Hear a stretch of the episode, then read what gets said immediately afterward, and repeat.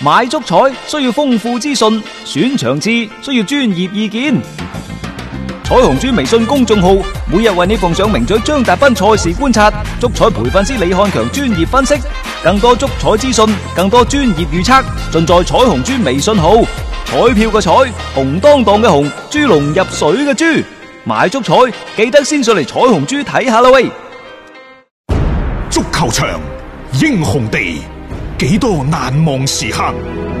Breathtakingly brilliant. 從最後三分鐘絕殺逆轉到伊斯坦布爾勝利大逃亡，從希臘神話到冰島奇迹，從童話變成現實，從英雄變成傳奇。最偉大嘅球員，最不可思議嘅入球， Extraordinary entertainment. 勝敗之間只有一線，神奇之處，魅力所在，只可意會，更可言傳。足球新勢力。翻翻嚟係第二 part 嘅足球新勢力，其實呢兩日喺歐洲嗰度呢，都有一啲古仔講嘅。嗯，首先呢，都係要講曼城，係因為國際體育仲裁法庭呢已經係通過佢哋嘅官方網站宣布，曼城俱樂部已經正式提交針對此前歐足聯下發嘅兩個賽季歐戰禁賽以及處罰嘅誒情況呢，嗯就正式上訴進行上訴。正式上訴喺琴日係確定咗嘅，咁啊上訴咧就要繼續去打落去啦，就睇下到時可唔可以上訴得直，咁啊打甩啊呢個所謂之前嘅判罰。但係國際體育法庭嗰度呢，就話已經即係接到啦，並且呢，就誒、呃、會盡快成立呢一個仲裁小組。嗯，仲裁小組成立之後，就會公布整個具體嘅流程，啊包括呢，就可能會有一啲特別嘅聽證會。嗯、聽證會之後呢，就專家小組將會進行審議，最終公佈仲裁結果。但係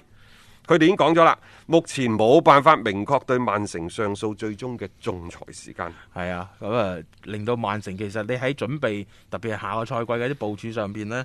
就相對會尷尬啲啦喺呢個時候。咁但係我又覺得佢哋既然有咁樣樣嘅誒氣魄 嚇，要同呢個歐足聯嗰邊對着幹的話呢，咁我覺得佢都會有幾手嘅準備嘅。咁呢個上訴啊肯定就一路咁打落去㗎。如果國際仲裁法庭呢邊仲駁回的話呢，咁之前我哋討論過嗰種咧再高一級別嘅嗰啲嘅即係申訴呢，可能就會嚟㗎咯喎。係啦，啊啊呢個係其一，嗯其二呢，就誒、呃以哥本哈根，嗯即係丹麥嘅霸主哥本哈根為代表嘅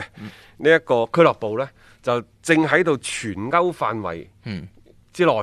去醖釀一個提案，嗯都係呢，就係即係有關歐戰嘅誒歐啊參冠賽同埋嘅歐聯嘅參賽資格嘅。係即係而家大家知㗎啦，就係嗰四大聯賽嘅前四名，不論如何，嗯呢兩年就開始改制啦，全部殺入咗小組賽。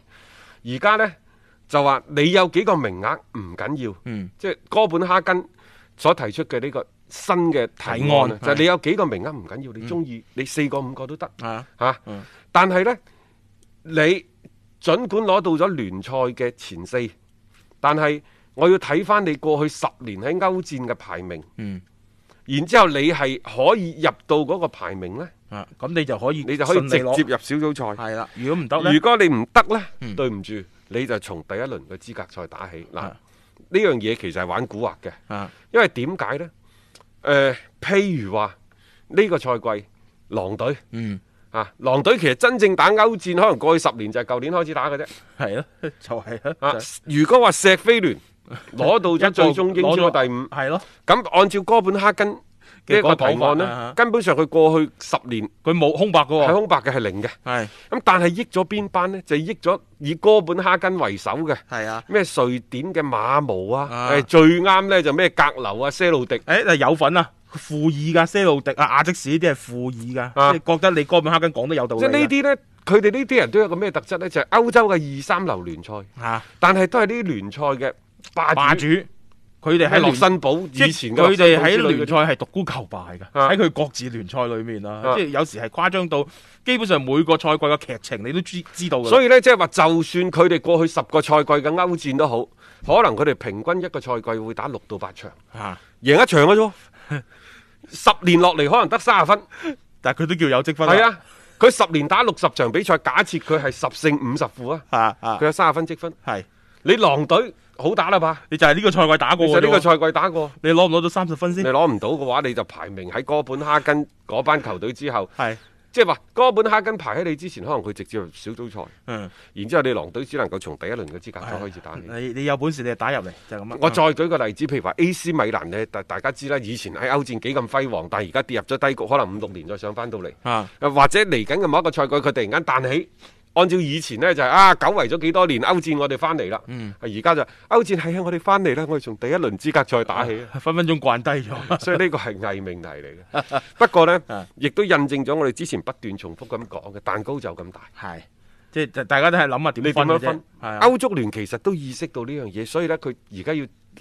馬上要整個第三級聯賽，嗯就係最好打嗰班。誒、你哋去玩一個有錢嘅超級嘅係啊歐洲冠軍聯賽。我又唔阻你。啊！再整一個呢，所謂二級呢啲杯賽，啊，你咪就狼隊我話哥本等呢啲你哈根你自己去玩咯些路迪啊呢啲你哋就去玩啦，咩馬毛啊嚇，洛辛堡你哋去玩啦。第三嗰啲呢，就可能係即係更加曳少少你嘅拍，迪信啊啊，咩星隊啊嗰啊啲，你咪去嗰班玩你去咯玩，係咯，恢復三級聯賽唔講啦，係啊，即係人人有公開。係啦，個個個有飯飯食食，咁啊開開心咯，冇人出嚟搞事情咯， 咁樣呢個係歐足聯最想去即係見到嘅一個景象嚟嘅。咁所以喺現階段嚟講咧，就暫時未開啟嘅第三級別嘅聯賽咧，誒、目前呢一班嘅隊伍咧就動咗少少心思。你啊再睇下荷蘭、比利時話要合併聯賽，係啊，點解要合併啊？荷蘭同比利時合併咗個聯賽，可能佢就首先挑戰係法甲嘅係嗰、個位置㗎啦，聯賽嘅位置，冇錯。然之後再將你咩北歐三寶啊徹底拋諸腦後，蘇格蘭嗰啲講都唔使講。嗯，即係而家全部都係要強強聯合啊！係啊大家要咁講呢種嘅叫做合作。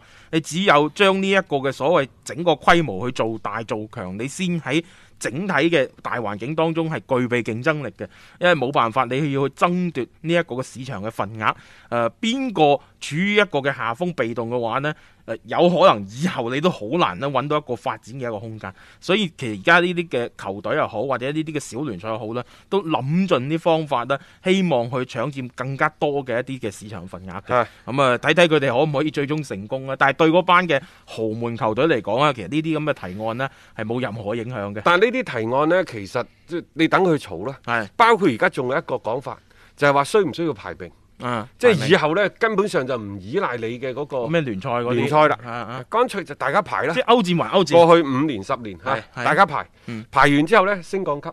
我費事同你煩啊！嗯，咁啊打積分，打係升降級嗯啊！然之後呢，即係誒按照祖雲達斯嗰邊講呢，卅二隊波嘛，嗯前廿四名嘅下個賽季，係即係你可能係過去五個五年，可能係過去十年。冇嘢㗎，第十年咪將對第一年嗰啲成績撇除撇除佢咯係咯然之後再加翻上嚟咯，係咪？係啊咁然之後你再再去計個積分，前廿四名嘅下個賽季直接打歐冠，嗯後邊嗰八名再同呢就係嗰三十三到四十名嗰啲嗰啲排位嗰啲有爭排咯，位，大家去爭啦，打個資格賽啦。係咯，咁咪又多翻啲看點無無非呢就係、個個都想保護自己嘅既得利益，啊。又或者呢就成日喺門外嗰度左望右望嗰啲，又想呢殺入去分一杯羹。啊，呢、個呢，我同大家講啊，同平時大家嗰啲咩職場啊，誒甚至乎啲婚姻係無關嘅。啊！即係咩入邊嘅人想出嚟，出邊嘅人想入去，呢個係完全調轉嘅，係入邊啲人永遠都想坐喺入 邊，啊佢唔想出去， 出邊啲人永遠都想逼翻入去。咁但係你冇人出嚟，佢點入去呢？ 所以佢而家咪要諗啲辦法，將裏面啲人掹咗出嚟先咯。啊，咁啊，亦都好難講嗱啊，，真係大家喺度爭。與此同時呢，國際足聯按照即係紐約時報嗰度講，紐約時報唔知點解嚇，嗯最近呢一年半載，對於國足國際足聯嘅消息呢，係好敏感，嗯並且準確程度非常之高。我估計啊，佢哋喺國際足聯入邊有針係啊，大針呢條專門係。啄住係啊呢個國際足聯嘅。啊咁按照《紐約時報》所講呢，就話國際足聯為咗保證明年二零二一年世區世區杯嘅順利進行，各位喺我哋呢度打㗎。中國打嘅係啊，係啊，話而家佢哋正喺度努力尋求六點五至十億嘅資金。嗯，因為之前呢，軟銀嗰度話俾錢嘅，係但係唔知點解伊凡天奴最終同佢哋傾彎咗。啊，即係冇得到相關嘅一個支持。咁而家你就 即係要諗計，睇下點樣去揾翻一啲嘅投資過嚟嗰啲資金。而最好玩嘅呢，就係、即係大家係出同門嘅，當初都喺柏天尼嘅手下揾食，但係唔知點解。而家國際足聯嘅主席伊凡天奴，同埋、歐足聯嘅主席施費連，兩個係水火不相容。咁當然啦，屁股指揮腦袋，可能喺私人嘅交情嗰度，佢哋冇咩太多嘅問題。係但係所謂在其位謀奇蹟，謀其政，係因為歐足聯到今時今日，即係你抗軍嘛，我又抗軍。歐冠嘅聯賽影響越嚟越大，吸金度越嚟越高，嗯日子越嚟越好過。相反，國際足聯喺經過前幾年嗰啲所謂嘅貪腐醜聞貪腐醜聞風暴咗之後呢，佢哋亦都希望重整旗鼓，再攀高峰。咁、變咗呢，就兩個即係歐足聯同 埋對得好緊大要。家而家咪角力咯。啊，即係你作為國際足聯話，我每四年先抱住一屆世界盃，唔夠食嘅喎，即係呢個係一個好根本嘅問題嚟嘅。其實呢，國際足聯要做嘅嘢好簡單嘅啫，就啊發動群眾鬥群眾。嗯，你發動下邊啲俱樂部，嗯，整一等佢哋去啲超造級反聯賽去造反呢一個歐足聯呢，啊就搞到佢首尾不能兼顧。冇錯啊。歐足聯採取嘅策略呢，就係、合縱連橫。我唔同你國際足聯搞，我聯合南美洲，只要將巴西、阿根廷，又或者哥倫比亞、烏拉圭引入過嚟拉歐洲攏過嚟係杯，咯又或者整個歐歐歐美超杯級聯賽啊，咁樣嘅話呢，冇你國際足聯咩事㗎啦。咁咁啊係啊，歐歐美嘅呢個杯賽喎，好吸所以引誒啊、我都係覺得呢，今時今日作為一個球迷啊，各位，論球迷嘅自我修養，除咗話你要對球員嘅背景資料頭頭是道，你要對俱樂部嘅歷史如數家珍之外，喂，喺新時代，今時今日作為一個球迷，仲有另一個素質，具備一啲政治頭腦同埋眼光。啊 啲格局高 些。係咁樣嘅話呢，你就會覺得整個足壇呢睇起身呢，比過去更加之精彩係。以前你所睇嘅嗰啲哇好波啊，停個波黏個球落嚟、嗯啊，然之後點樣即係大力水手般嘅射門，你會覺得哇好睇好精彩啊！而家遠遠唔係咁噶啦。冇錯啊呢啲所謂嘅俱樂部豪門之間嘅爭奪啊，誒、足球協會之間嗰啲嚇等等，佢就係一出非常非常之精彩嘅宮鬥劇。嗯，好睇啊！嚇佢哋互相之間都喺度比賽緊嘅所以最近嗱，我建議大家留意呢，就係巴塞羅那嘅宮鬥劇嚇。如果我哋再數翻一啲脈絡啊，真係清晰到不得了。以後有機會，嗯我哋將巴塞呢半年一年嚟發生嘅事情，又或者將呢兩三年嚟發生嘅事情，你整理落去嘅脈絡一清晰呢，你就會知道巴塞